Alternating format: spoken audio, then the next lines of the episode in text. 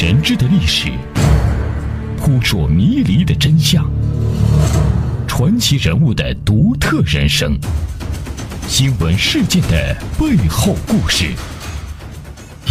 天下档案，倾听世界的另一面。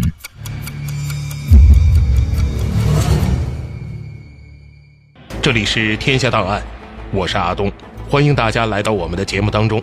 天下档案，倾听世界的另一面。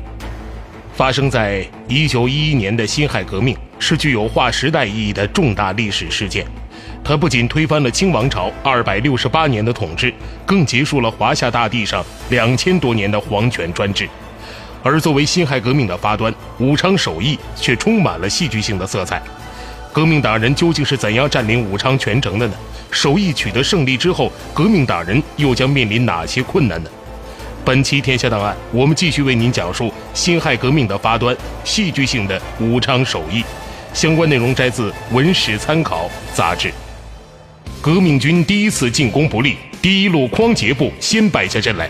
急恼之下，吴兆麟差点把他杀头示众，幸亏蔡继民苦劝，匡杰才有机会重整队伍，戴罪立功。警署一带，清军重兵云集，纵然革命士兵勇往直前。仍旧在密集的枪炮声中倒地，伤亡惨重。关键时刻，南湖炮队的革命士兵从天而降。南湖炮队，也就是炮队第八标，革命军总代表是徐万年。他得到邓玉林送来的起义通知后，马上抓紧准备。起义打响后，大家集合，在壁上扎白布条，杀了一只鸡，饮血酒进行集体宣誓。痛饮黄龙酒，今朝起义师，推倒清朝廷，灭绝满湖夷。于是，四门大炮以及十几门其他类型的火炮，被士兵们推出营房，直奔武昌城内的都署方向。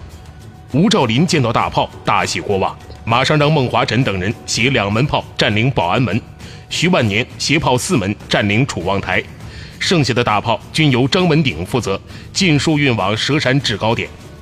都署附近，统治张彪、胡出命亲自督战，清兵排枪齐发，与将要攻入大门的革命军士兵展开激烈战斗，双方均死伤不少，呈焦灼状态。由于当时天黑，炮队看不清具体方位，一时间帮不上忙。他们白白占据了几个制高点，干着急。蔡继民急中生智，派人先在王府口前记衣庄放了把火。然后下令革命军在与敌人相斗最激烈的地方放火，作为炮队做照明之用。新军炮队不是吃素的，个个经历过专业训练。他们利用火光把都署旗杆作为标准点，发炮猛轰，炮声震天。一轮炮击过后，都署的大堂、牵押房以及第八镇司令部马房皆被夷为平地。革命军进攻都署时，芮城的师爷张梅生建议死守。张彪人随草包，胆子不小，也表示要拼死一战。芮成和楚玉伦管带陈德龙却不这么想，尤其是陈德龙，紧劝芮成留得青山在，鼓动他跟着自己一起逃往停泊在江上的铁甲兵轮，并说到了那里，芮成仍可坐镇指挥。芮成让手下哥什哈把后墙捣出个大窟窿，与陈德龙等人携家眷逃上了冰船。就在他逃跑的时候，革命军第一轮进攻其实刚刚受阻，清军战斗力仍然很强。芮成一逃，清军军心不稳，越打越没底气。最后，革命军组织十人敢死队，火烧都署，貌似冲入，在付出高昂代价后，占领了这一象征性建筑物。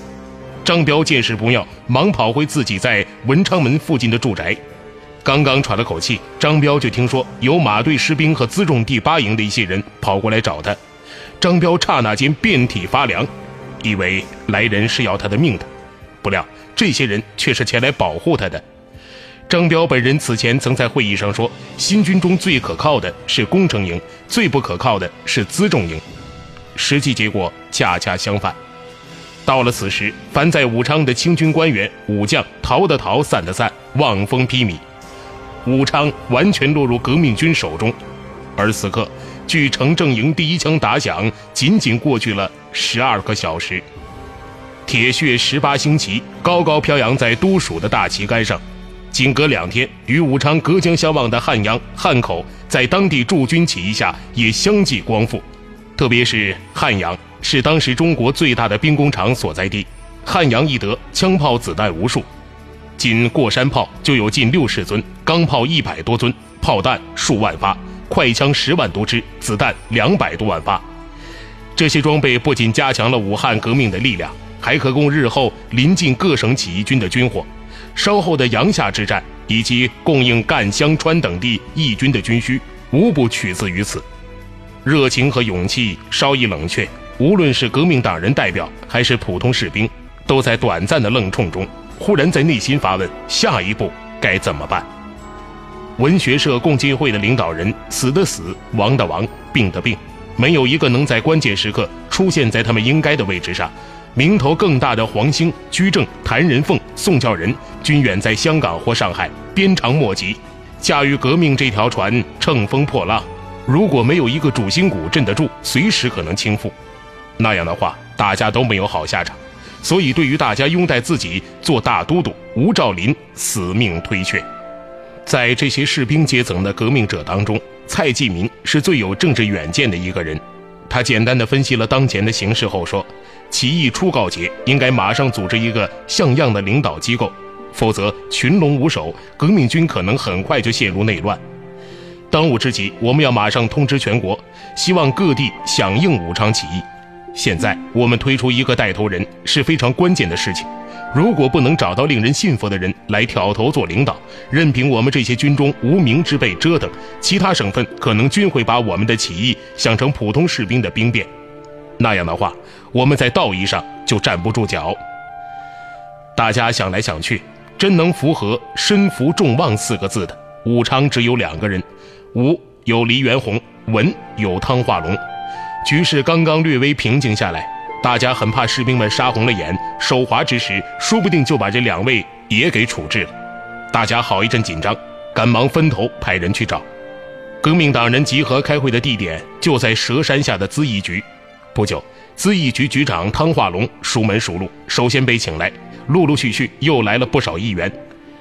相比多数老态龙钟、白鬓大腹的议员士绅，时年仅三十七岁的汤化龙给人的印象非常好。他干练老道，身着时髦西装，文雅中透露出一股精明之气。入得会场后，见蔡继民、熊秉坤等人言语温和、彬彬有礼，汤化龙总算稍稍的放下一颗心。大家团团就坐，开始商讨都督的人选。汤化龙本人到来，自然有人表示要推他做都督。汤化龙立刻起立，摇手表示不同意。对革命事业，兄弟一向真心拥护。但瑞成逃走，肯定会电告朝廷，派大军来攻打我们。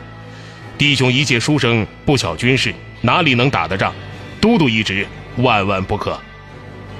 汤化龙的话确实有道理，革命党人纷纷议论，最后还是吴兆麟一句话定了调子：军队起来革命，汤议长不好领导。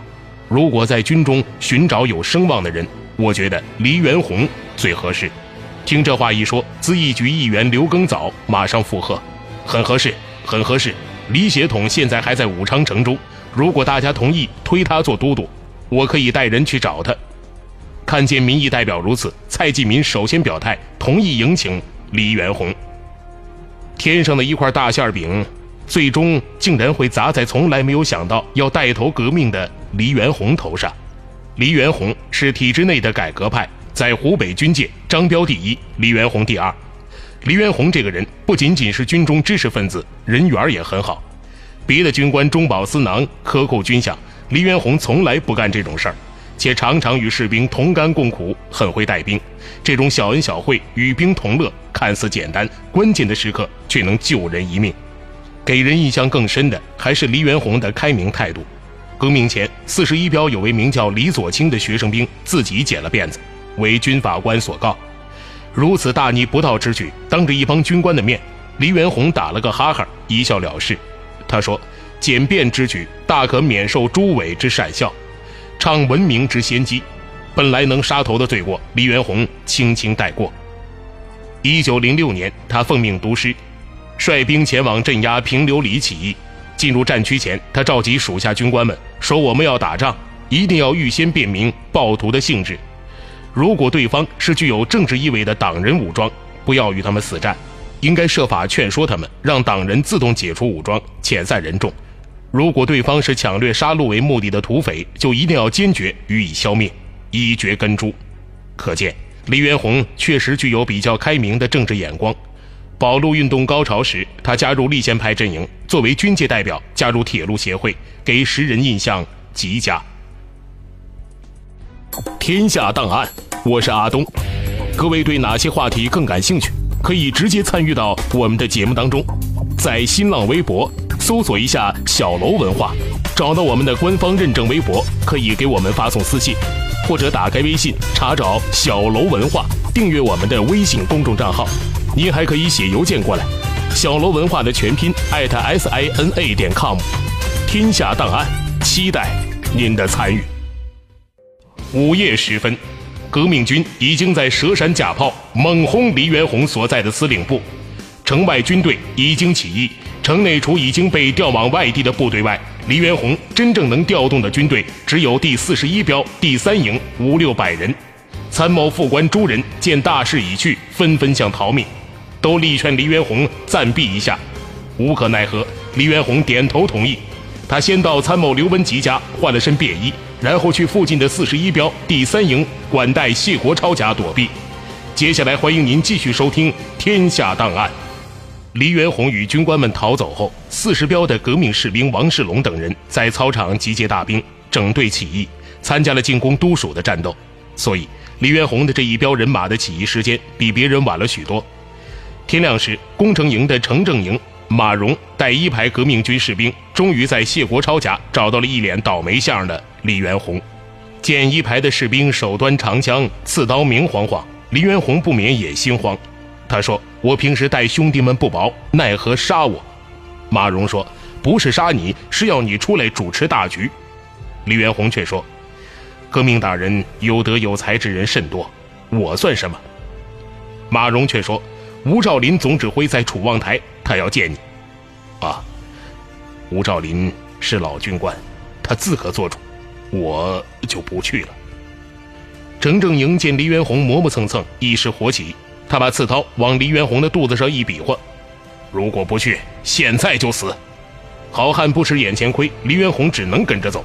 到了楚望台，革命士兵整整齐齐的横排一字队，忽然鸣号举枪向黎元洪行礼。黎元洪吓了一大跳。还以为是专门为他准备的高规格的行刑队，吴兆林忙从人群中闪出，握手寒暄。看见这位老部下，黎元洪稍稍放了心，埋怨说：“你学问好资格深，为什么要革命？一旦失败，九族诛夷。”马荣在旁边一听，暴怒，拔出刀来，大骂：“你不要不识抬举！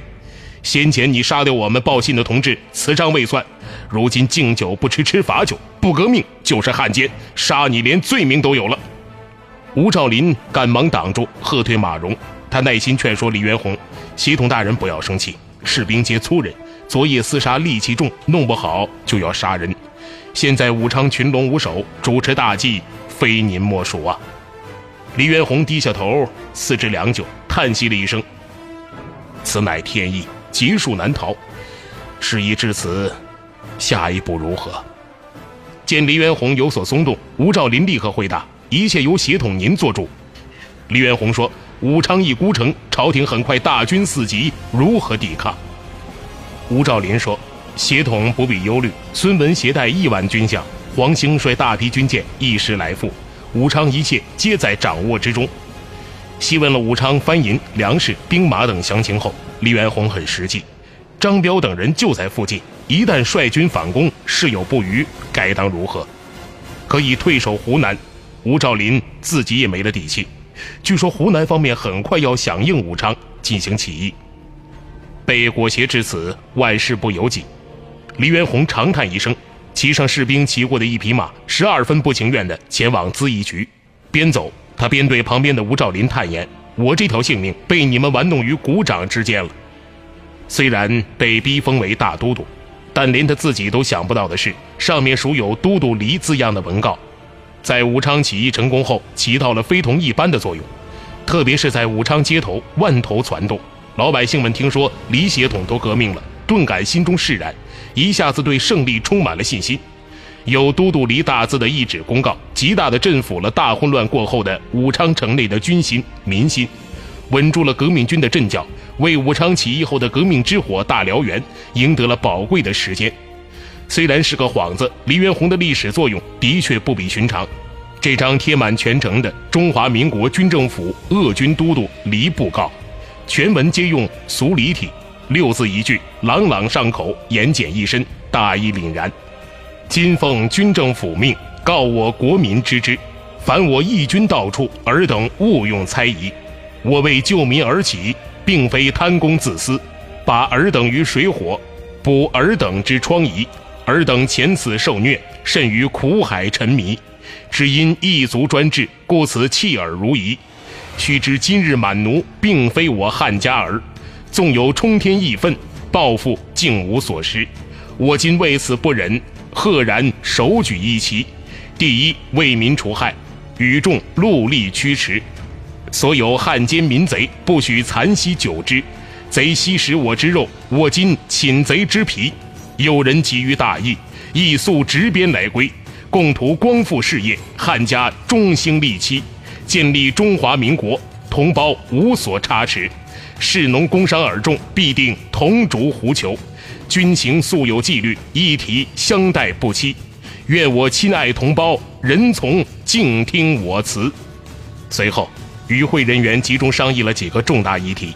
第一，成立由蔡继民、邓玉林、吴兆麟等十六人组成的谋略处，负责军事指挥、参谋、政务、外交。第二，推汤化龙为总参议，确认这次起义要成为全国性活动，以同盟会为号召。第三，废清朝宣统年号，定当年为皇帝纪年四千六百零九年。第四，凡一地起义成功，立刻成立中华民国军政府某省都督府。第五，以共进会的旗帜为标志性旗帜，红地黑星，星间连以虚线，代表十八省联合。十月十二日，汉口、汉阳、光复、武汉三镇皆落入革命军之手。十月十三日，朝廷派来剿平武昌起义的湖南、河南两支巡防营部队，皆被革命军气势所压，竟然集体缴械投降。十月十四日，这天。继跑到新沟的蒋义武回到武昌后，在汉口藏身的刘公也来到武昌。众人商议后，让蒋义武主持军务部，刘公主持谋略处。刘公本来就无真正的谋略，很快就转任监察处总监察的虚职。坐困穷愁之际，一生总撞大运的黎元洪又迎来了一个贵人——同盟会的居正。以居正在同盟会的身份，大家都非常尊崇他。居正扯虎皮做大旗，手拿那份黄忠凯起草的条例，上来就说条例是孙中山制定的。先生在海外一生致力革命研究，万事皆有预谋，早就写好条例。今闻武昌同志起义，派我持此条例相送，希望大家遵守。与会的人一听，心服口服，没有一个人表示反对。居正趁热打铁，详细宣读了条例内容，与会者均无异议。由此，条例得以顺利通过。这份武昌军政府组织条例的通过，终使黎元洪逐渐由纸幌子而变为肉傀儡，再由肉傀儡变成真大王。很快，黎元洪大权独揽，起义各省竞相仿效，为日后军人专政埋下伏笔，为祸不可谓不大。现在细读文件，还可发现条例冠以中华民国军政府，也就是把湖北军政府升格为中央政府。显示出了汤化龙等人不小的野心。根据这个条例，除军事归大都督一人独揽外，政事完全独立，尽归汤化龙。如此军民分治，大饼一人一半，可见汤议长不无心机。截止到十一月十六日，湖北军政府以鄂都黎元洪的名义发出的电文不少，传习全国电、至海内市电、袭各都府电、宣布满洲罪状檄、至清朝政府电。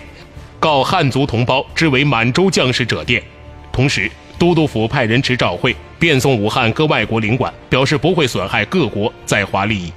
以黎元洪名义发布的这些通电，起到了极大的宣传作用。特别是告汉族同胞之为满洲将士者电，揭露了清朝一直以来以汉杀汉的阴险伎俩，揭示汉人兵将在清军中的低贱地位，对那些误以为给清朝效力等同于报效祖国的汉人将士。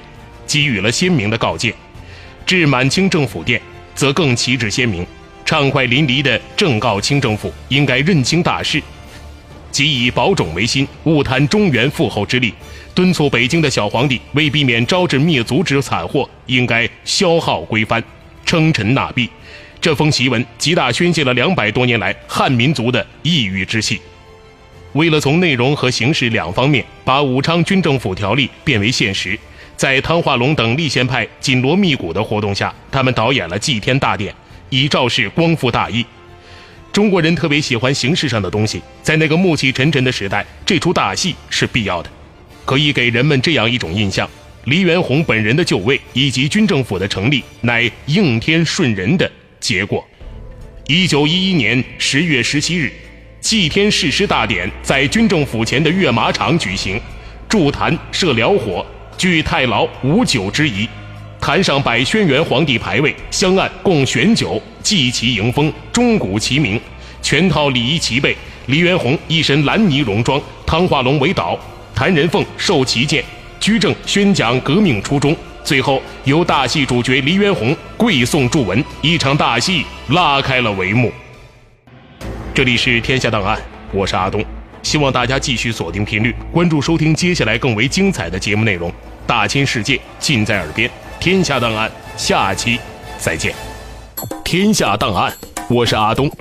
各位对哪些话题更感兴趣？可以直接参与到我们的节目当中，在新浪微博搜索一下“小楼文化”，找到我们的官方认证微博，可以给我们发送私信。或者打开微信查找“小楼文化”，订阅我们的微信公众账号。您还可以写邮件过来，“小楼文化”的全拼艾特 s i n a 点 com。天下档案，期待您的参与。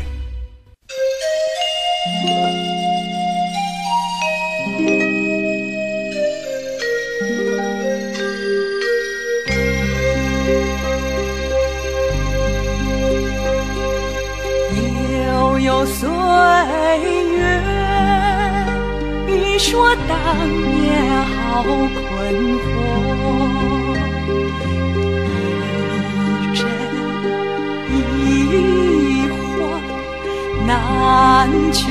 取舍，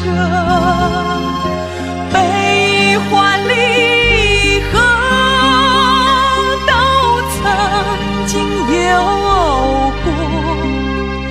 这样执着，究竟为什么？